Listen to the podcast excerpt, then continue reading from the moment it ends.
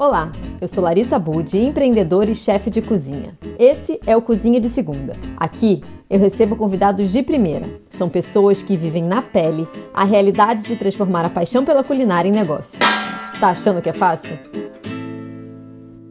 Hoje eu bati um papo com a Juliana Penteado, que acabou de lançar a Baru, uma marca de doces com óleos essenciais. A Ju é chefe confeiteira com muita estrada e alguns restaurantes no currículo. E nessa conversa, ela contou por que decidiu empreender e como está sendo lançar um produto em plena quarentena. A Baru nasceu para levar um pouco de conforto nesse momento de tantas incertezas. E a Ju, mais do que uma confeiteira, se tornou uma mensageira do amor. Ju, muito obrigada por estar aqui com a gente, partilhando um pouquinho da sua história. Você já trabalhou em muitas cozinhas, tanto aqui em Portugal quanto lá no Brasil. E agora você acaba de lançar a sua marca de doce. Então, primeira hum. coisa, para quem não conhece, o que, que é a Baru? Bom, vamos lá. É, primeiro, eu que agradeço por, tá, por ter sido escolhida para contar um pouquinho sobre mim, sobre a minha história e sobre esse projeto que, que eu iniciei há um mês. Uh, bom, na verdade, a Baru nasceu de uma ideia de querer partilhar um pouquinho, um pouco do meu conhecimento, um pouco da minha experiência por aí, enfim, tipo, de vida mesmo. E foi uma forma de, talvez nesse momento meio conturbado que a gente está tá vivendo atualmente, que é sobre o Covid-19, é, levar um pouquinho de amor, um pouquinho de alegria, um pouquinho desse conforto que eu acho que os doces em especial conseguem fazer. Então, assim, de dar uma acalmada no coração e, enfim, dar esse aconchego, esse abraço que a gente não está conseguindo muito socialmente é, através da, da comida.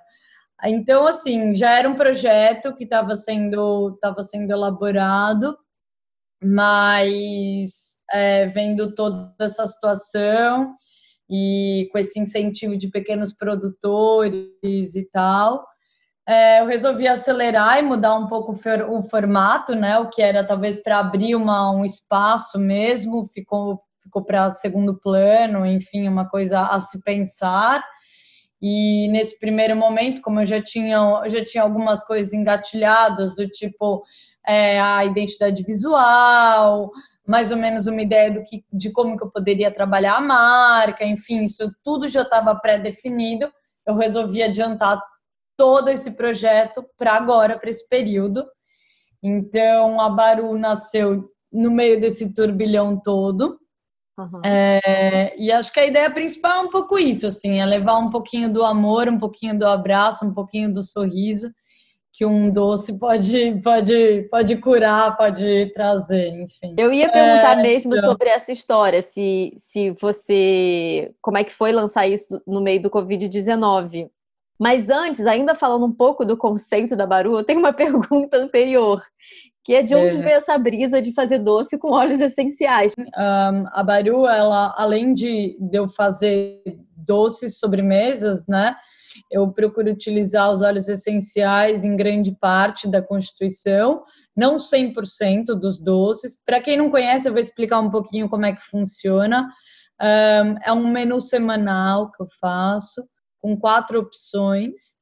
É, eu tento distribuir um pouquinho o menu, então, assim, uma das opções vai sempre entre um croissant, um pão ao chocolate, um cinnamon rolls, uma coisa mais tipo pãozinho.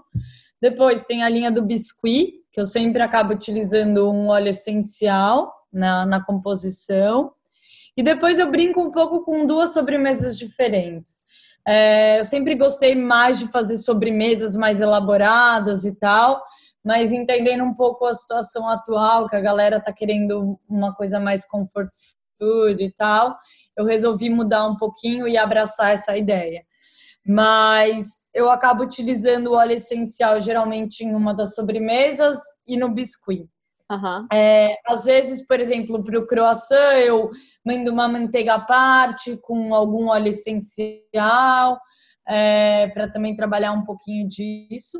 E aí eu acho que é trazer um pouquinho dessa, usar um pouco dessa desse conceito, enfim, tipo, óbvio, uma pessoa não vai comer um, um doce feito com, com bergamota e vai tipo, ah, uau, tipo, agora eu tô me sentindo assim, assim, assado, e tipo, com todas as propriedades que a, a bergamota em si, o óleo essencial de bergamota pode trazer. Uhum. Mas eu acho que a intenção foi colocada, então, assim, eu acho que isso é o principal. É, quando você faz, é um pouco daquela história, tipo, toda filosófica que a gente conta um pouco sobre a comida, que é ah, quando você coloca muito amor naquilo, as pessoas sentem. Eu acho que tem a história dos óleos essenciais, que a intenção também é colocada aí. É, a ideia nasceu justamente por isso, sabe, Lari? Da ideia, tipo, de, meu, do cozinhar com com uma intenção.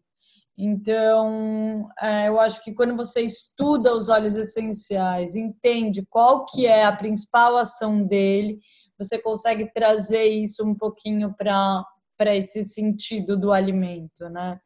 É, eu tenho uma formação, enfim, eu sou nutricionista também, então eu acho que foi uma necessidade meio pessoal de tentar conciliar um pouquinho esse ah, essa coisa meio do, do health, do pensar um pouquinho mais, tipo, um, um pouco maior do que só o alimentar mesmo, que é o da gastronomia, tipo, ainda mais eu que trabalho com doces, é tipo, se você claro. entra muito na história do açúcar refinado, do meu do chocolate, não sei o quê. Então assim, é tentar beirar um pouquinho esse campo e ver como é que a gente consegue conciliar um pouquinho, principalmente nesse momento em que a gente, sei lá, as pessoas ficam mais em casa, precisa prestar um pouquinho mais de atenção, tipo, no que, que você está comendo. Tipo, eu sou uma pessoa que já por si só, tipo, sou conhecida pelo doce que não é doce. Eu não gosto muito de usar açúcar refinado nas minhas sobremesas, eu uso só quando é muito necessário.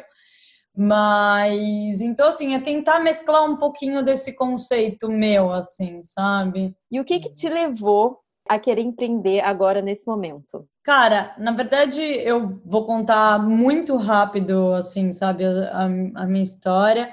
Me formei em nutrição, como eu falei, mas eu entrei, tipo, é, como nutricionista, é, estagiária de nutrição na Casa Fazano. E daí, de estagiária de nutrição, eu fui chamada para auxiliar um projeto de catering que estava que tava inaugurando. E aí, como eu estava me formando em nutrição e já estava meio por ali, ele perguntou se eu teria interesse.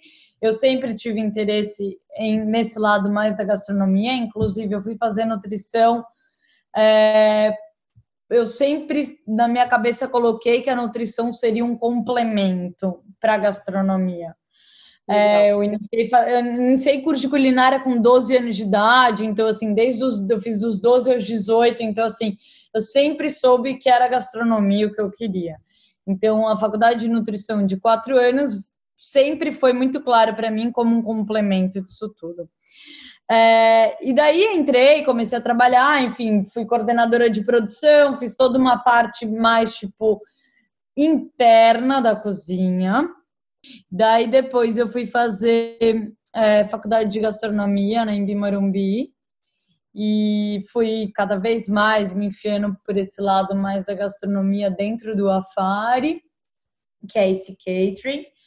Um, e aí, é, depois, nesse meio todo, eu resolvi que eu ia fazer o Cordon Blanc. Uhum. Daí eu fui para Londres, eu fiquei um ano em Londres e fiz é, um, o maior curso que eles têm de cozinha e, e patisserie, né? Que é junto, que é o Grande Diploma. E, e aí, enfim, quando voltei para o Brasil, voltei com mais força, continuei no Afari, que é esse projeto de catering, essa empresa de catering. E, enfim, e aí eu saí de lá como chefe de cozinha executiva. É, daí, enfim, minha vida virou de ponta cabeça, algumas coisas pessoais aconteceram, eu não sabia muito o que, que eu ia, puta, o que, que eu quero fazer, tipo, tava tudo muito bom, tipo, trabalhava num lugar onde eu gostava muito, tinha um salário muito bom, tipo, tinha uma casa super gostosa, mas ao mesmo tempo existia um vazio gigante dentro de mim.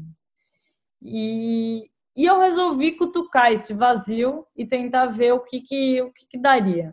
Daí eu me propus a viver uma experiência fora do Brasil, de novo, e fui para a França, com teoricamente um, um, um restaurante engatilhado para eu trabalhar. Só que quando eu cheguei lá, as coisas não eram muito como tinham combinado. E, cara, e foi um fracasso. Deu ruim. Deu ruim. Mas estava em Paris, com decidida de que não queria voltar para o Brasil. Então, resolvi bancar esse sonho de tentar mais uma vez, tipo, seguir. E fiquei tentando, tentando em Paris muito, só que a burocracia na França é bem delicada para trabalho e não deu certo na França. Eu vim para Lisboa, na verdade, eu mandei meu currículo para cinco restaurantes. É, ainda estava morando na França, eu mandei meu currículo para cinco restaurantes de, de Lisboa, que falei, puta, se algum deles me responder, eu vou.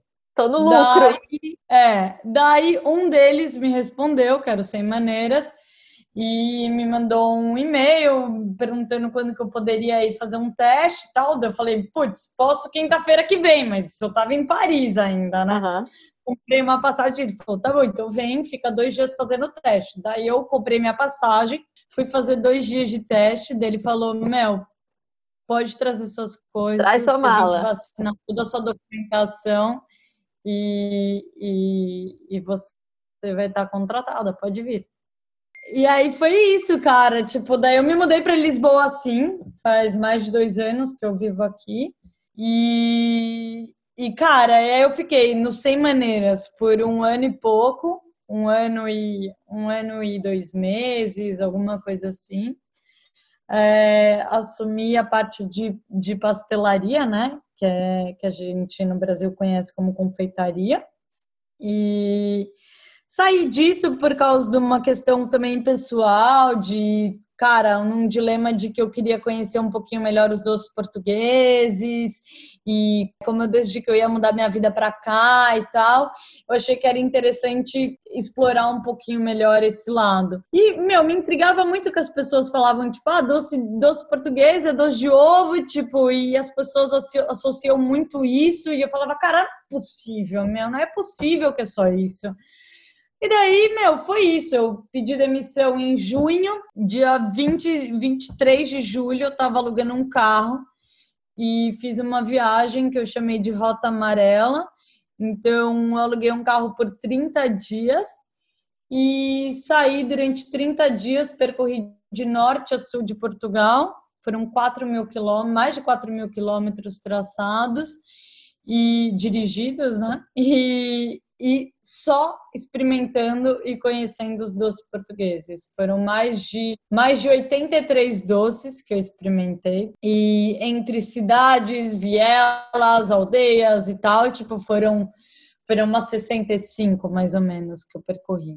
E foi muito interessante. Então, assim, além de tudo isso, tipo, foi um momento que eu comecei a pensar o que, que eu queria fazer em Portugal. Eu poderia literalmente, tipo, discutir um pouquinho melhor sobre os doces portugueses, eu tinha mais propriedade, porque eu tinha ouvido de pessoas, tipo, de senhores, de, de pessoas que, freiras, pessoas que moravam, sei lá, tipo, sabe, que a avó fazia doces conventuais e vivia o tipo, e trazia ainda a receita da avó. Então, assim, é, eu pude ouvir da boca dessas pessoas muitas histórias e acho que me deixou mais confiante em decidir o que, que eu queria fazer. E aí, ao mesmo tempo, eu achei que seria um grande desrespeito também com a cultura portuguesa é, fazer talvez releitura de doce português. Porque, tipo, eu acho que assim, existe uma tradição muito forte e é uma herança, tipo, muito forte, sabe, que eles carregam de história nisso. É. E eu não era, não é a graça fazer releitura, sabe? Tipo... Não, e sobretudo também se isso não conversa com você, né? Porque se uma coisa se você foi, sei lá, às vezes você pode ter sido criado dentro da cultura portuguesa, por mais que você morasse dentro do no Brasil, isso poderia fazer parte da sua vida, mas também eu acho que é uma é isso, você olhar para aquilo e falar, isso tem a ver comigo ou não tem, né? Como é que eu como é que isso encaixa na minha vida? Exatamente. E daí, assim, começou um pouco disso, daí eu resolvi que eu ia ficar, tipo, o resto do ano passado só fazendo curso, então fui fazer vários cursos, cursos que eu sempre tive vontade, como fotografia de comida, essas coisas, fui fazer curso com, meu, pessoas incríveis por aí, na Itália, em Londres, em Nova York, e até que eu comecei a sentir um pouquinho, tipo, dessa associação do cozinhar como intenção. E aí foram que os, foi assim que os óleos essenciais apareceram na minha vida. Tipo, hum, resolvi que talvez fosse uma forma de eu unir um pouco o conceito do, do saudável, tipo, da intenção, dos doces, de um pouco do meu conhecimento, da minha história, é, enfim, um pouco do feminino, dessa sensibilidade, dos sentidos do aroma, do sabe, do, do aroma, da visão, do tato, do tipo de tudo isso. De uma coisa sutil também, né? Do sutil, é muito do feminino. Acho que eu tô no momento da minha vida que eu tô tipo muito explorando essa coisa do feminino. E, e, e é isso aí, meu. E eu resolvi trazer um pouco disso nos meus doces. Com todas as pessoas que eu conversei no, assim, para fazer esse podcast, você é a minha terceira convidada, né? É. E é, é, muito isso, assim, que é, às vezes, às vezes a gente fica nessa ansiedade de querer as coisas e uma hora, pá, elas chegam, sabe? Isso é muito, é muito legal de ouvir isso. É verdade. Hum. Eu queria que você contasse como é que foi lançar um projeto novo, é, levando em conta que você não tem uma loja física, no momento em que as pessoas estão dentro de casa, como é que foi divulgar o seu produto e levar a Baru para dentro da casa das pessoas?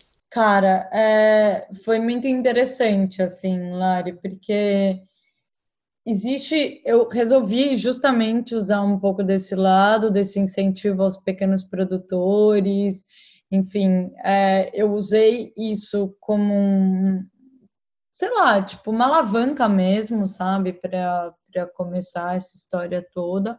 É, para testar um pouco o meu produto, para ouvir um pouco o feedback, porque, tipo, eu tenho uma coisa muito forte já há muito tempo, isso, né? Já, sei lá, desde que eu saí do Brasil, na verdade, eu tenho isso muito forte, que é eu gosto de fazer uma sobremesa. Quando eu estava trabalhando no restaurante, eu fazia isso.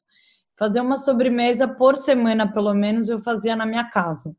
Uhum. E eu fazia para tirar foto e para, tipo, vai, basicamente relembrar técnica de, de doce, tipo, relembrar. Ah, não sei, sabe? Não Estudar, enferruja. Né, Ju? Tipo, não, exatamente, tipo, eu sou uma pessoa que sou, tipo, obcecada por pesquisar receita, eu sou, tipo, obcecada por, tipo, testar coisa diferente, eu tenho muita coisa, tipo, de forma, de, sei lá, de equipamento, de ingrediente que eu adoro ir atrás, adoro conhecer, então, assim, eu sou super curiosa com isso.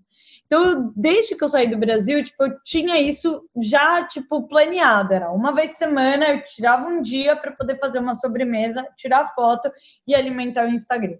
Uhum. Então, muitas pessoas me falavam, nossa, tipo, quero experimentar o seu doce. Tipo, meu, o que, que você faz com esses doces da sua casa? Ah, eu sou cara, uma dessas tipo, pessoas. É, então. então, tipo, e cara, eu falava, ah, experimentei, eu fiz uma porção. E as pessoas ficavam indignadas. Como assim você fez uma porção? E, tipo, meu, não, não, era simplesmente um bolo de chocolate, era um bolo de chocolate que levava uma calda e depois é, se transformava exato. num ovo. Já era uma coisa linda, é, né? Exatamente. Era tipo uma coisa que eu demorava um dia fazendo, sabe? E eu falei, cara, é verdade, tipo, por que não dividir um pouco isso com as outras pessoas, sabe? Tipo, então assim, foi uma forma de das pessoas finalmente experimentarem os meus produtos e me dizerem, tipo, e aí, Juliana, tudo bem? Você gosta desse doce que não é muito doce? Porque é isso como eu te falei. Eu sou conhecida pelos doces que não são muito doces. Mas será que todo mundo gosta? E será que todo mundo sabe que o seu doce não é muito doce? Será, exato. E será que, tipo, essa história de óleos essenciais com sobremesa, será que todo mundo gosta? Porque existe um preconceito um pouco, tipo, óleos essenciais, mas são muito fortes, assim. E, tipo, existe uma outra coisa que eu acho que é legal destacar aqui, que é os óleos essenciais que eu utilizo não, não são óleos essenciais comuns. É uma empresa francesa que eu compro eles e são específicos para cozinha. Uhum. Então, não é colocado nenhum aditivo na composição desses óleos. Então, assim, não é que eu compre um óleo essencial numa, vai, eu vou dizer aqui do, de Portugal, vai num celeiro da vida, alguma coisa assim, ou do Brasil, tipo alguma loja que vende produtos naturais e tal, que você compra um óleo essencial que você geralmente usa num, difusor, num difusor não é o mesmo óleo essencial que eu vou colocar na minha comida, entendeu? Então, assim, vem numa ampola, ele vem com conta-gotas, tipo, vem um ml por vidro e é, tipo, ultra concentrado. Então, você tem que entender muito bem como que você vai diluir ele nas suas sobremesas. Então, assim, será que as pessoas gostam de comer comida perfumada? Tipo, o quão perfumado isso pode estar? Aonde eu vou usar o óleo essencial? Vai ser na composição do meu bolo? Vai ser na ganache? Tipo, aonde que eu vou usar? Então, assim, foi tudo muito, muito, muita experiência e, tipo, para ter um pouco dessa troca, entender se as pessoas gostam, ou se as pessoas vão comprar o bolo e vão arrancar a ganache fora, tipo, e queriam só o bolo. Então, assim, foram coisas que, tipo, tá tendo uma troca. O business nasceu faz um mês, é, os feedbacks têm sido super positivos, ainda bem. E, e eu acho que é muito isso, é toda a cautela de como você vai usar tudo isso. Assim. Então, assim, eu digo, é um momento super teste, tipo, super teste, e é, rolou, tá rolando, tá sendo tudo novo para todo mundo e para mim também. Mas eu tô muito feliz, tipo, com os resultados que estão tendo, sabe? E Ju, assim, uma coisa que eu noto muito da Baru, que é toda a identidade visual. E eu sei que você tem esse cuidado, é, você pessoalmente, você tem, enfim, no seu todas as suas coisas, até na forma, na delicadeza que você dá um presente, é tudo muito delicado, é tudo muito cuidado, é visualmente tudo muito bonito. E eu acho que você conseguiu trazer isso muito é, para a marca de toda a identidade visual, assim. Os seus doces são lindos, mas isso daí eu tenho que entrar nesse mérito. Mas, tipo, a embalagem, como ele vem, você tem um cuidado, você faz vídeo, é, você tira fotos e você tem um produto diferente toda semana. Quer dizer, um não, são quatro, né? Pior. É, e como é que é esse processo? Como é que foi esse processo de construção é, da marca da Baru? É, e como é que você faz? Enfim, são duas perguntas diferentes, né? E como é que você faz para conseguir alimentar isso hoje em dia? Como é que tem sido esse desafio? Cara, difícil. É, bom, como todo mundo sabe, a gente está em época de quarentena, eu moro sozinha, eu faço todas as sobremesas sozinha, eu, meu, arrumo todas as embalagens sozinha, eu converso com o cliente, sou eu que cuido do meu Instagram, sou eu que tiro foto. Então, assim, sou eu que vou no supermercado e demoro 40 minutos na fila. Tem sido muito punk, mas está sendo brilhante, maravilhoso. Mas é difícil, não é fácil. Mas eu acho que, assim, eu sou uma pessoa que gosto, sempre me atraiu muito essa parte do tipo do visual, de tipo dessa coisa. Eu sou até um pouco tipo uma coisa que eu tô tendo que abrir até um pouco mão assim, que é do perfeccionismo. Tipo, logo que Ai, que comecei, bom, Ju, isso é um ponto positivo, é, deixa eu te falar. É um ponto muito positivo. É, e, cara, tipo, era uma grande dificuldade para mim como que eu iria conciliar tipo tudo isso como é que da noite para o dia eu ia começar a vender sobremesa para as pessoas sendo que tipo a embalagem não estava 100% como eu queria tipo então assim meu no começo isso me matou muito mas mas é isso assim eu acho que tipo dentro dos moldes que a gente está vivendo hoje em dia tipo o principal não era tanto tipo ter o adesivo perfeito na embalagem. Era tipo a pessoa comer aquilo e ter aquele aconchego, porque talvez aquele adesivo perfeito na embalagem não ia ter tanto sentido, tipo, nesse momento, que as pessoas estão estão muito mais sensíveis e buscando, tipo, muito mais um, um por trás do que, tipo, eu não sei dizer, sabe? Não estão se importando se importam, mas não se importam, sabe? Tipo, é uma coisa meio, meio ambígua aí, mas assim, tipo, é muito louco isso, Mel. Sentir, tipo, essa proximidade do produto, tipo, é isso. A cartolina que vai no fundo da caixa, tipo, o bilhete que é escrito à mão com a minha letra. Uma coisa que eu acho que é muito bonita, tipo, até um pouco dessa coisa do meu, eu virei uma mensageira, sabe, Lari? Tipo, olha que lindo. Na Páscoa foi um momento muito que eu senti isso. É, os portugueses são super religiosos e assim, tipo, eles levam muito a Páscoa uma data muito especial para eles aqui. E eu vi que as pessoas se procuravam muito para presentear uns aos outros. E tipo, a maior parte das pessoas que pediram era para dar para alguém de presente. E eles falavam: "Ah, será que tudo bem eu escrever algum bilhetinho e você, tipo, você você faz um cartãozinho para mandar?" Eu tipo: "Claro." Cara, no fim, eu vi que eu tava sendo uma baita de uma mensageira de amor ali no negócio, sabe? Tipo, Cara, porque eram mensagens, tipo, eram era uma pessoa que eu nunca tinha visto na minha vida, mandando para uma outra pessoa que eu também nunca tinha visto na minha vida, e ao mesmo tempo a mensagem estava sendo com a minha letra, e tipo, cara, e o doce que a pessoa ia comer era com a minha intenção, entendeu? Então, assim, meu, aquilo tomou uma dimensão, tipo, animal, sabe? E aí eu fui entender a importância, tipo, de eu estar tá fazendo todo o processo entendeu? Tipo, que é uma coisa que talvez se tipo se fosse um business grande, tipo, se fosse uma coisa que tivesse outras pessoas envolvidas, tipo, eu, taria, eu não estaria dando tanto valor para aquilo, sabe? E cada pessoa que recebeu aquele negócio foi tipo, eu olhei a mensagem que eu tava escrevendo e eu sabia o que eu tava escrevendo pra pessoa, entendeu? Sabe quando você até imagina, tipo, meio. a cara dela, né? Pô, cara, é muito louco isso, mas assim, tipo, foi, meu, foi animal. Por isso que eu falo mais do que nunca, tipo, a Baru, meu vem muito com tipo essa coisa do amor, da alegria, do conforto, do carinho, porque cada bilhetinho é tipo é um bilhetinho, sabe? Tipo, é muito doido isso. Ju, lindo.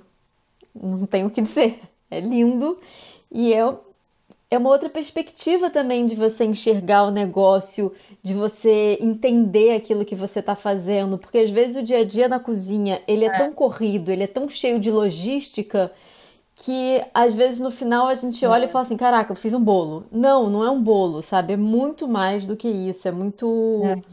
Tem muita energia, muita. muito. Foi isso que você falou, exatamente, muita intenção exatamente. nisso tudo. Então acho que é. Parabéns. É, é muito lindo ouvir isso de você e conseguir saber que mesmo no início do seu negócio você consegue enxergar isso. É poético, né?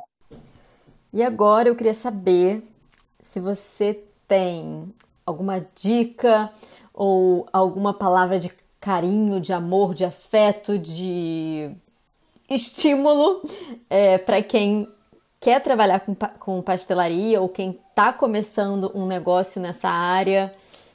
É, por mais que a Baru esteja começando agora também, a sua carreira ela já é longa, você já tem aí uma estrada. Uhum. Mel, eu acho que em primeiro lugar, tipo, dificuldades existem para montar qualquer coisa, mas tipo, se você se você ama o que você faz, se você tipo, cara, eu juro, parece chavão falar isso, mas meu, é real, sabe?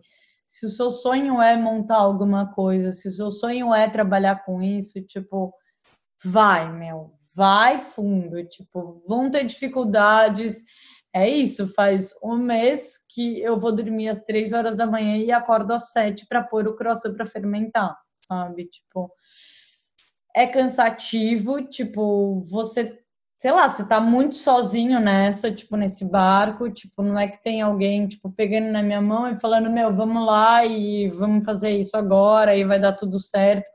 É tudo muito arriscado, tipo, você não tem certeza de nada.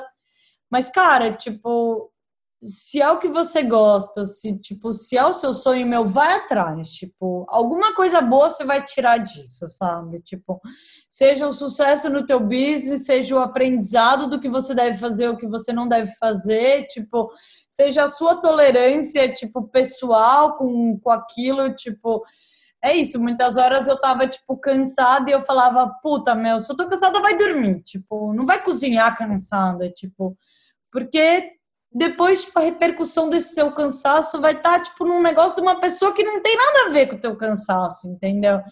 Então, assim, eu acho que é, tipo, você entender um pouquinho, tipo, do seu limite. Então, assim, aprendizados com certeza vão ter, tipo, se é isso que você quer, tipo, vai fundo, sabe? Tipo, e não é fácil para ninguém, tipo, numa época de quarentena que você tá sozinha, cara, É, as coisas dão uma complicada, mas é isso aí, meu. Era o que eu queria, tava na minha cabeça e eu fui muito persistente nisso, sabe? É isso. Então agora conta pra gente como é que funciona a Baru, como é que as pessoas te acham, como é que fazem encomenda, vai lá. Bom, é, é uma coisa mega nova, então, tipo, eu tô numa construção de site ainda da Baru. Logo, logo deve estar pronto, daqui, tipo, umas duas semanas deve estar no ar. Mas atualmente, tipo, é basicamente Instagram, tipo, e meu WhatsApp, que tá aberto, tipo, todo post que eu faço, eu coloco meu número de WhatsApp, é tipo, é isso, meu, me procurem pelo telefone, por onde quiser, tipo, e tamo nessa, sabe? Tem uma pessoa que faz delivery, é, mas é isso, tipo, é, putz, Lisboa, região de Cascais, Estoril, tipo, onde tiver que ser, a gente faz chegar. E é isso, espalhando um pouquinho de amor por Portugal, né? Tem que ser. Maravilha. Ju, muito, muito, muito, muito, muito obrigada. Obrigada a você. Adorei, obrigada mesmo. Foi muito bom dividir um pouquinho da história com vocês. E aí, gostou? Muito obrigada pela sua audiência e não se esquece de seguir esse podcast. Toda segunda-feira tem episódio novo. E se você é o tipo de pessoa que não desperdiça comida, você precisa assinar nossa newsletter. Ela é mensal e gratuita. Então vai lá no meu perfil, larissa.cozinha, que o link tá na bio. E não se esquece de comentar também o que você achou desse episódio. Até a próxima semana.